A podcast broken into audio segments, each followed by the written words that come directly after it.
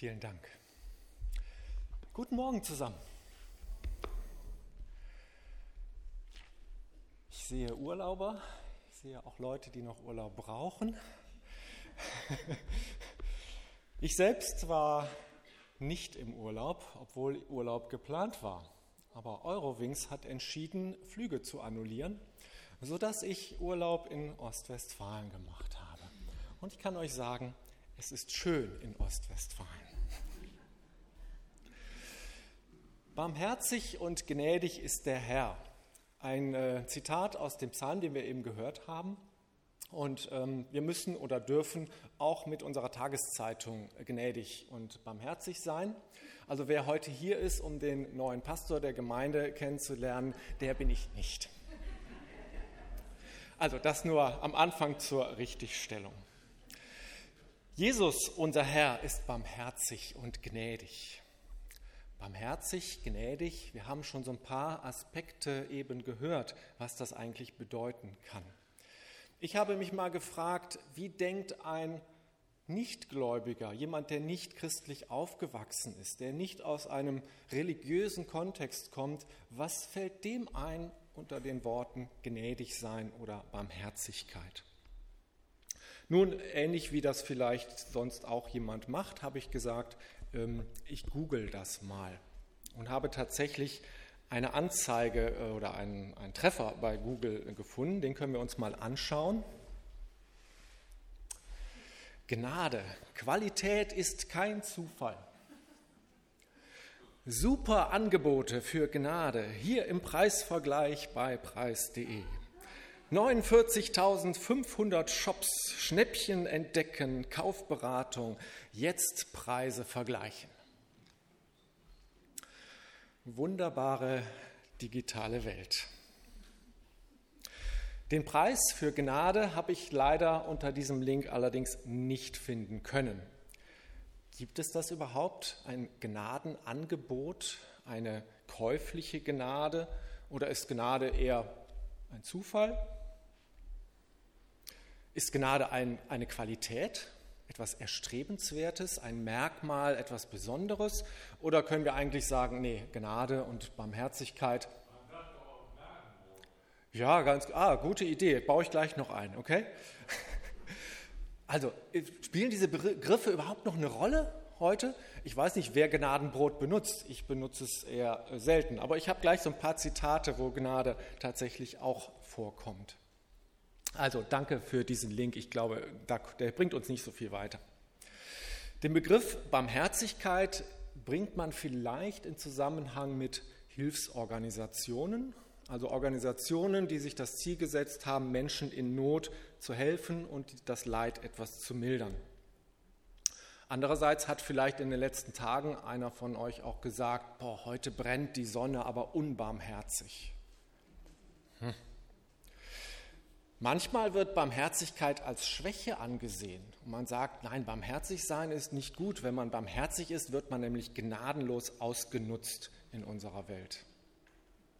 In einer Ellenbogengesellschaft ist kein Platz für Barmherzigkeit. Kennt vielleicht dieses Zitat, man muss zuerst an sich selber denken, sonst tut es ja keiner. Selbst Bibelverse wie Liebe deinen Nächsten wie dich selbst habe ich schon erfahren, dass in Predigten so ausgelegt wurden, dass gesagt wurde, ja, man muss halt zuerst sich selbst lieben. Manche sind damit dann ihr Leben lang beschäftigt. Barmherzigkeit ist vielleicht veraltet, brauchen wir heute nicht mehr. Ebenso sieht es möglicherweise mit dem Begriff Gnade aus. Ähm, ihr kennt vielleicht, da wurde ein zum Tode verurteilter Mensch begnadigt.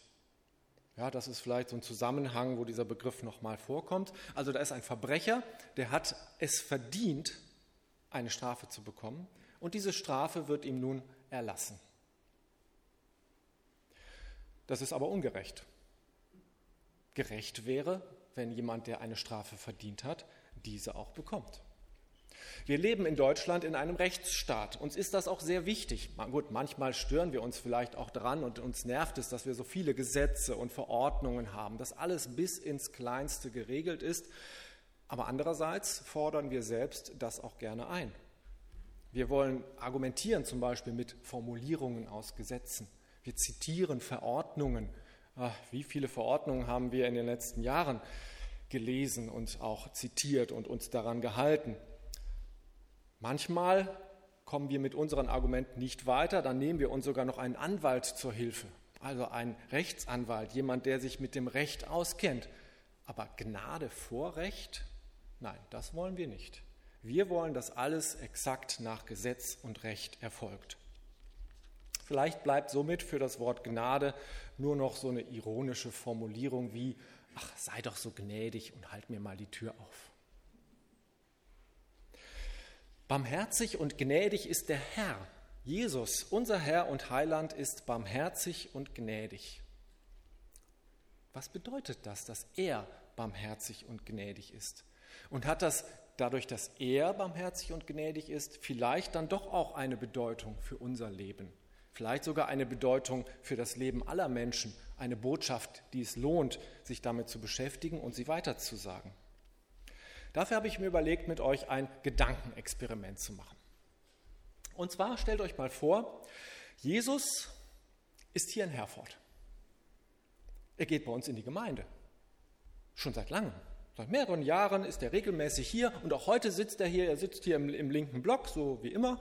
Natürlich nicht in der ersten Reihe. Ne? Er drängt sich ja nicht nach vorne, das macht Jesus nicht. Auch nicht in der letzten Reihe. Die letzte Reihe ist ja doch eher so für, für Besucher, die so reinschnuppern, äh, reserviert. Er sitzt so richtig mittendrin. Er ist Teil unserer Gemeinde, mitten im Leben und mitten in unserer Gemeinde. Jetzt denkst du vielleicht, Jesus in Herford? Wohl kaum. Also wenn Jesus heute kommen würde, dann wäre er doch vielleicht in Hamburg auf dem Kiez bei den Sündern, die es so richtig nötig haben. Also da würde man ihn doch vielleicht suchen. Ähm, oder zumindest in irgendeiner Großstadt, wo ganz viele auf ihn hören. Also vielleicht in Berlin, wo möglichst viele Menschen zu erreichen. Selbstverständlich wäre er auch bei Facebook und bei Instagram zu finden. Aber hier in Herford doch eher nicht. Und wenn er in Herford wäre, dann wäre er bestimmt heute nicht hier und würde hier einfach so sitzen. Dann wäre er in der Münsterkirche und würde predigen und das Haus wäre gerammelt voll. Obwohl andererseits Jesus in Bethlehem geboren, irgend so ein kleines Kaff. Hm. Gepredigt hat er anfangs in den Provinzen und auf der Straße. Also vielleicht doch Gut, weiter im Gedankenexperiment. Also dieser barmherzige und gnädige Jesus ist also hier bei uns in der Gemeinde. Folgende Situationen könnten sich in den letzten Jahren oder in den letzten Tagen zugetragen haben. Und ich denke, ihr könnt meinen Gedanken folgen. Die habe ich mir natürlich ausgedacht, diese Situation. Situation Nummer eins. Vor ein paar Jahren war ich knapp bei Kasse. Jesus war so nett und hat mir 300 Euro geliehen. Leider habe ich das danach total vergessen und das Geld bis heute noch nicht zurückbezahlt. Was macht Jesus? Was meint ihr?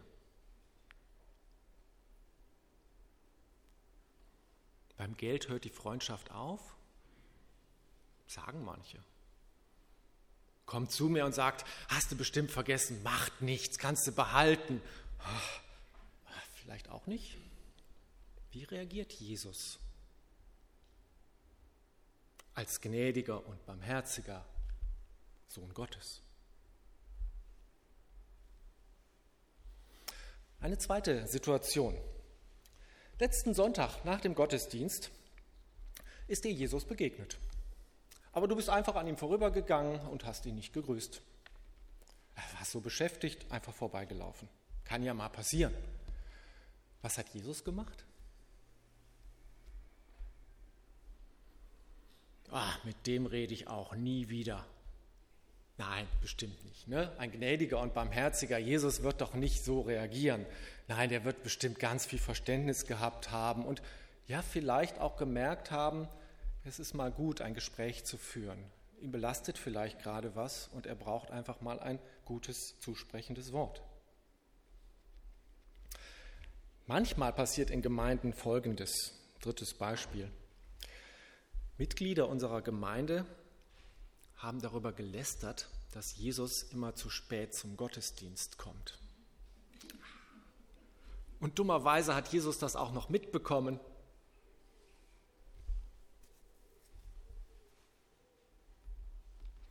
Wie kann das denn sein, dass der ständig zu spät kommt? Der kann er nicht ein bisschen früher losfahren? Wir haben das doch auch alle sonst geschafft, pünktlich hier zu sein.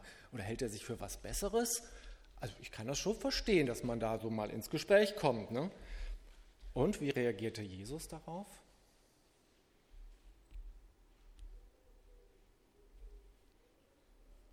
Hm. Heute sitzt Jesus ja hier und dann geht der Nicht-Pastor Arnulf Jäger auf die Kanzel oder an die Kanzel mit Sportschuhen, Jeans, sportlichem Shirt, kein Anzug, keine Krawatte. Eieieiei. Geht das denn? Darf das sein? Also da müsste Jesus doch jetzt eigentlich mal sagen, so nicht. Wie reagiert Jesus?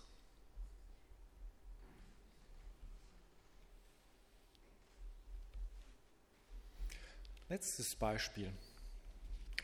In unserer Gemeinde ist ein Sünder. Ja, ja, gut, ihr ahnt schon, wahrscheinlich ist hier nicht nur einer, wahrscheinlich sind hier viele Sünder. Äh, aber vielleicht ist einer so ein ganz schlimmer. Ja, ich überlasse das eurer Fantasie, was jetzt so schlimm sein könnte. Darf man den in einer christlichen Gemeinde überhaupt dulden? Muss Jesus da nicht auch mal Klartext reden? Wie wird Jesus handeln? Was wird Jesus dazu sagen? Der gerechte Jesus. Ihr merkt schon, es ist nicht so einfach mit der Gnade und der Barmherzigkeit, wenn wir anfangen, konkret zu werden. Natürlich sind diese Situationen völlig frei erfunden und Ähnlichkeiten sind rein zufällig. Wahrscheinlich fallen euch auch noch andere Situationen ein, die so im Gemeindealltag passieren.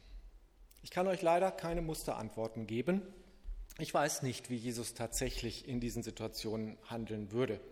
Und ich selbst bin auch nicht Jesus, ähm, obwohl ich manchmal im linken Block sitze.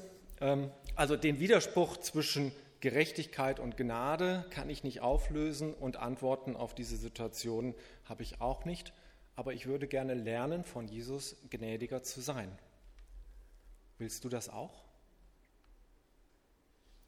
In der Bibel finden wir in den Evangelien viele Berichte darüber, wie Jesus gelebt hat. Dort können wir nachlesen, wie Jesus in konkreten Situationen gehandelt hat. Und was wir dort lesen, ist häufig sehr verblüffend. Es scheint so, als habe Jesus einen anderen Blick auf Menschen, als wir das in der Regel so haben. So als würde er auf den Menschen schauen durch eine besondere Brille, sozusagen eine Brille der Gnade und Barmherzigkeit. Ich habe heute auch eine Brille dabei. Auch eine besondere Brille. Oh, ihr müsstet mal sehen, was ich jetzt sehe. Diese Brille ist eine kontrastverstärkende Brille. Ja, die wurde, glaube ich, mal erfunden und erschaffen, um zum Beispiel beim Skifahren besser das Wichtige sehen zu können. Also besser sehen zu können, wo zum Beispiel so eine Schneeverwehung ist, damit man dann nicht in diese Schneeverwehung hineinfährt und sich womöglich ja, stürzt oder verletzt. Auch sehr gut geeignet, und dafür habe ich mir die angeschafft, beim Wandern im Hochgebirge. Also wenn man ganz hoch oben über Geröllfelder geht, dann kann es schon mal passieren, dass man nicht mehr so gut erkennen kann zwischen den all den Steinen, wo kann ich festen Tritt finden. Und diese Brille verstärkt den Kontrast. Also wen das interessiert, ihr könnt gleich ja mal ähm, zu mir kommen und einmal durchschauen. Es lohnt sich. Also ist wirklich faszinierend. Jesus, unser Herr, ist barmherzig und gnädig. Er sieht auf Menschen wie durch eine Brille der Barmherzigkeit und der Gnade. Eine der vielen Geschichten habe ich aus den Evangelien rausgesucht. Eine Geschichte, die auf den ersten Blick vielleicht nicht so typisch ist zum Thema Gnade. Aber wir werden sehen. Und zwar ein Bibeltext aus Markus 10, Vers 17 bis 22. Und ihr dürft mitlesen. Genau. Als Jesus sich dann wieder auf den Weg machte, lief ein Mann auf ihn zu. Er fiel vor Jesus auf die Knie und bat ihn, Guter Lehrer, Was muss ich tun, um das unvergängliche Leben zu erben? Jesus sagte zu ihm, Warum nennst du mich gut? Nur ein einziger ist wirklich gut, und das ist Gott allein. Du kennst doch die Gebote Gottes. Töten sollst du nicht, die Ehe brechen sollst du nicht, stehlen sollst du nicht, du sollst keine falschen Aussagen machen, du sollst niemandem sein Eigentum wegnehmen, du sollst deinen Vater und deine Mutter in Ehren halten. Da antwortete er, Lehrer, all das habe ich von frühester Kindheit an genau beachtet. Jesus sah ihn voller Liebe an und sagte zu ihm, eine Sache fehlt dir noch. Mach dich auf, verkaufe deinen Besitz und gib das Geld den Armen. Dann komm und werde mein Nachfolger. Da ärgerte der junge Mann sich über diese Aussage und ging traurig fort, denn er war sehr reich.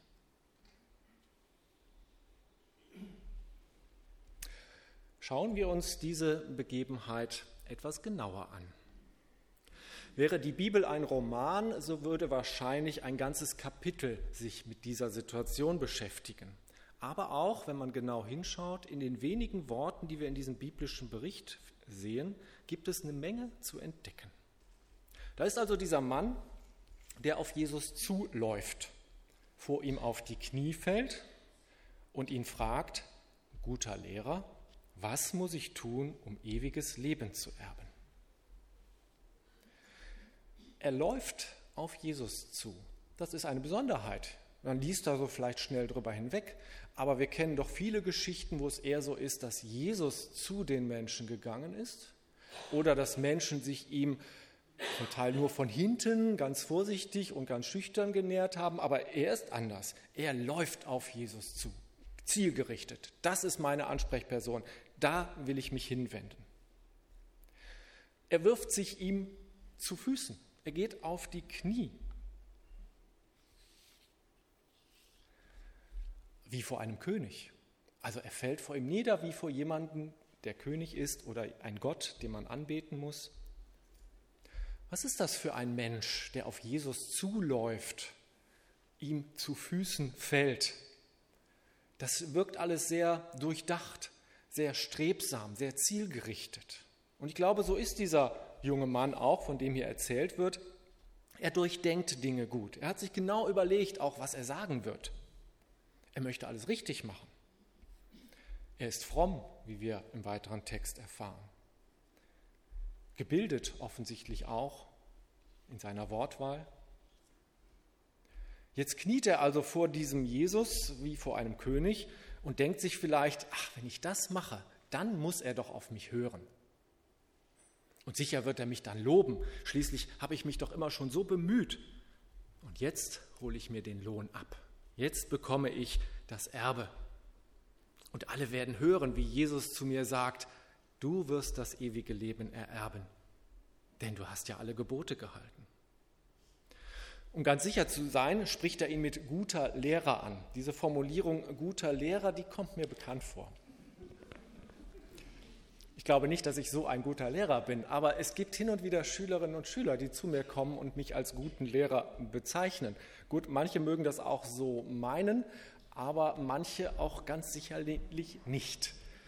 Da steckt eine andere Absicht dahinter. Guter Lehrer. Warum sagt man einem Lehrer, dass er gut ist? Natürlich bekommt jemand, der mir das sagt, sofort eine Note besser von mir, ist ja klar. Aber in Wirklichkeit, Quatsch beiseite, also diese strebsame Art, dieses Berechnende, sich überlegen, mit dem muss ich mich gut halten, dann wird er mich besser bewerten. Es kotzt mich an. Dieses Anbiedern, dieses Einschmeicheln, am liebsten würde ich denen sagen, verschwinde, hau ab, ich will dich nicht mehr sehen. Auch der junge Mann hatte klare Erwartungen an Jesus und hat sich genau überlegt, was er tut und was er sagt.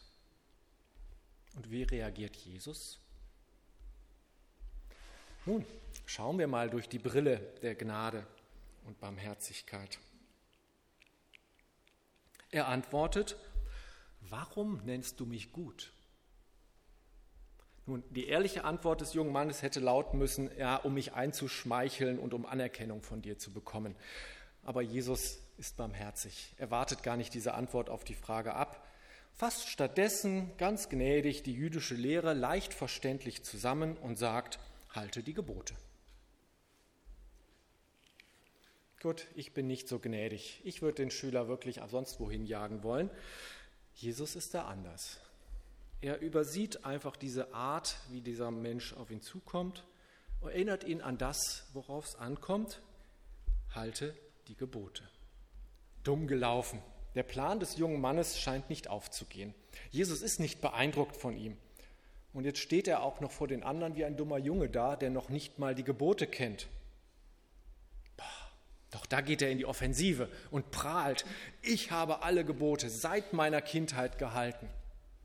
Ups, diese Überheblichkeit, diese Arroganz und auch noch gelogen. Wir finden in der Bibel das Zitat, da ist keiner, der Gutes tut, auch nicht einer. Und statt das Gebot, du sollst keine anderen Götter neben mir haben, zu erfüllen, stellt sich der junge Mann fast Gott gleich. Ich bin sündlos, ich bin heilig, ich bin rein. Was für eine Anmaßung, was für eine Frechheit. Und wie reagiert Jesus? Jesus reagiert gnädig. Er ist nicht angewidert, er jagt ihn nicht davon. Er weist ihn auch nicht zurecht. Was maßt du dir eigentlich an, das zu behaupten? Niemand kann alle Gebote halten. Nein, wir lesen, Jesus sah ihn voller Liebe an. Wie kann das sein? Wie kann das sein, dass er diesen Menschen voller Liebe ansieht? In anderen Übersetzungen finden wir sogar die Formulierung, er gewann ihn lieb, so als hätte er sich das mit seinen guten Taten verdient. Aber ich glaube nicht, dass es so ist. Ich glaube nicht, dass Jesus ihn liebt für das, was er tut, für seine Egozentrik, für seine Heuchelei, seine Selbstsucht, sein Streben nach Anerkennung. Ich glaube nicht, dass er dafür von Jesus geliebt wird. Ich glaube auch nicht, dass Jesus ihn liebt, weil er sich ja so bemüht hat und unbedingt perfekt sein wollte. Ich glaube, Jesus liebt ihn trotzdem. Obwohl er ist, wie er ist, liebt er den jungen Mann. Trotz seiner Art, strebsam, vorpreschend, trotz seiner Fehler, seiner Selbstsucht, seiner Anmaßung, seiner Arroganz. Was sieht Jesus in diesem Mann? Ich glaube, er sieht einen von Gott geschaffenen und geliebten Menschen. Und deswegen liebt er ihn. Er sieht seine Fehler, ich glaube nicht, dass Jesus so naiv war und nicht gemerkt hat, wer da vor ihm steht. Er sieht die Fehler und gleichzeitig kann er über die Fehler hinwegsehen. Gib deinen Besitz den Armen und folge mir nach. So lädt Jesus den jungen Mann ein, loszulassen. Das, was ihn gefangen hält, das, was ihn ausmacht, aufzugeben und stattdessen frei zu werden und Jesus nachzufolgen. Du kannst deine Selbstsucht durchbrechen, deine Egozentrik. Du darfst den anderen sehen und ihm von dem, was du hast, abgeben. Komm und folge mir nach. Nimm dir ein Beispiel an mir, folge mir und du wirst ein neues, ein besseres, ein anderes Leben, ein ewiges Leben tatsächlich finden. Was für ein barmherziges und gnädiges Angebot. Du von Gott geliebter Mensch, du darfst mir nachfolgen und wirst das ewige Leben ererben. Nicht für das, was du bist, was du tust, sondern trotzdem, weil ich dich liebe. Und ich liebe dich nicht für das, was du bist und tust, sondern ich sehe, liebe dich trotzdem, weil ich in dir sehen kann, was sein könnte. Ein großartiges Angebot. Doch was macht der junge Mann? Er ärgert sich. Er schlägt das Angebot aus. Verständlich, der Preis ist ihm zu hoch. Es ist ein reicher Mann. Er hat viel. Und das ist, glaube ich, auch übertragen zu sehen. Nicht nur viel Materielles, auch viel Eingebildetheit. Auch viel, ich bin wichtig, ich kann was. Das müsste er aufgeben. Er müsste, um Jesus nachzufolgen und seinem Vorbild nacheifern zu können, sein Selbst hinter sich lassen, Neues wagen, Ungewissheit ertragen. Und das ist ihm zu viel. Das, wonach er eigentlich gefragt hatte, ist ihm nicht wichtig genug, um dafür so viel aufzugeben. Kein, kein Happy End. Zurück ins Heute und Jetzt. Jesus ist barmherzig und gnädig. Was bedeutet das für uns? Was bedeutet das für dich? Hat die Gnade Jesu Auswirkungen auf unser Leben, privat, in der Familie, in der Gemeinde?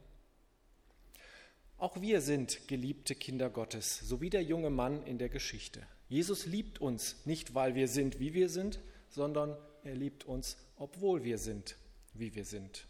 Wir werden trotzdem geliebt, trotz Fehlern, trotz Unvollkommenheit. Jesus hat wieder seine Brille auf. Er sieht auch auf uns durch die Brille der Gnade und Barmherzigkeit. Und durch diese Gnade haben wir das ewige Leben bekommen. Durch seinen Tod am Kreuz hat Jesus für unsere Schuld bezahlt. Gnade und Gerechtigkeit kommen so zusammen. Das Wunder ist vollbracht. Wir beschäftigen uns im Hauskreis gerade mit dem Epheserbrief. Und der Epheserbrief hat so wunderbare Worte, dass ich euch die gerne auch vorlesen möchte. Und zwar in Epheser 1, die Verse 6 und 7. Darum wollen wir Gottes herrliche, unverdiente Güte preisen, die wir durch seinen geliebten Sohn erfahren haben. Denn durch sein Blut, das er am Kreuz vergossen hat, sind wir erlöst, sind unsere Schulden, Sünden vergeben. Und das verdanken wir allein Gottes unermesslich großer Gnade.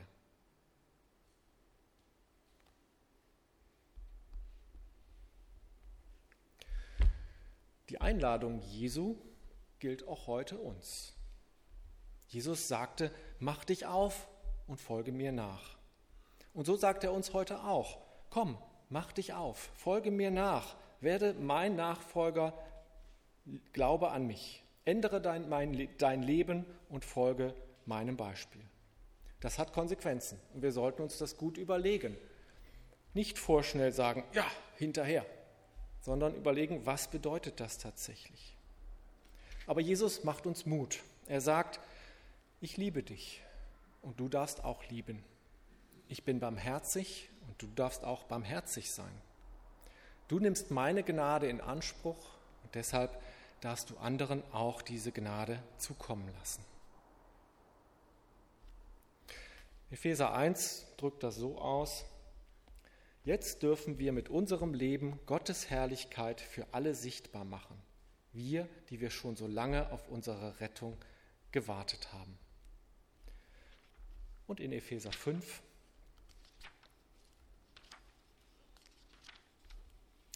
Ihr seid Gottes geliebte Kinder, daher sollt ihr in allem seinem Vorbild folgen. Geht liebevoll miteinander um, so wie auch Christus euch seine Liebe erwiesen hat. Aus Liebe hat er sein Leben für uns gegeben. Und Gott hat dieses Opfer angenommen. Doch wie sieht das eigentlich konkret aus? Diese Nachfolge von Jesus zu lernen, gnädig und barmherzig zu sein. Nun gut, machen wir ein Gedankenexperiment. Folgende Situationen könnten sich hier in der Gemeinde zutragen.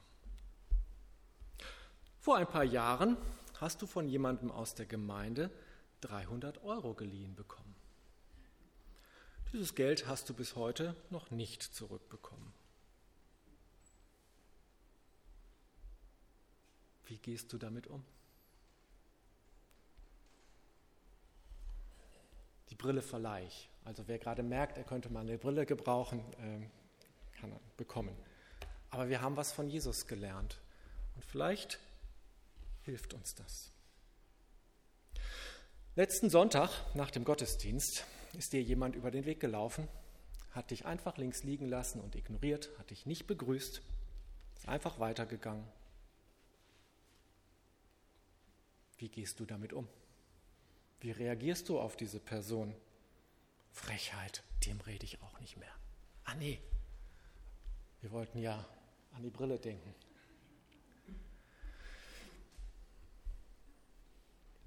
Vorhin vom Gottesdienst hast du erfahren, dass Leute über dich gelästert und schlecht geredet haben.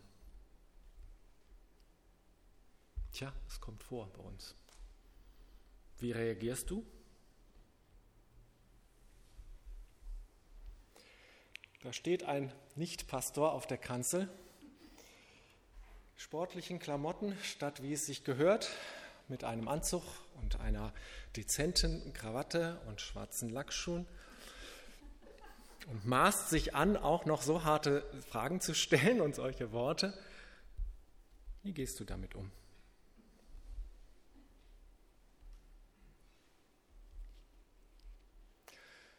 Nun, auch in unserer Gemeinde sind natürlich Sünder.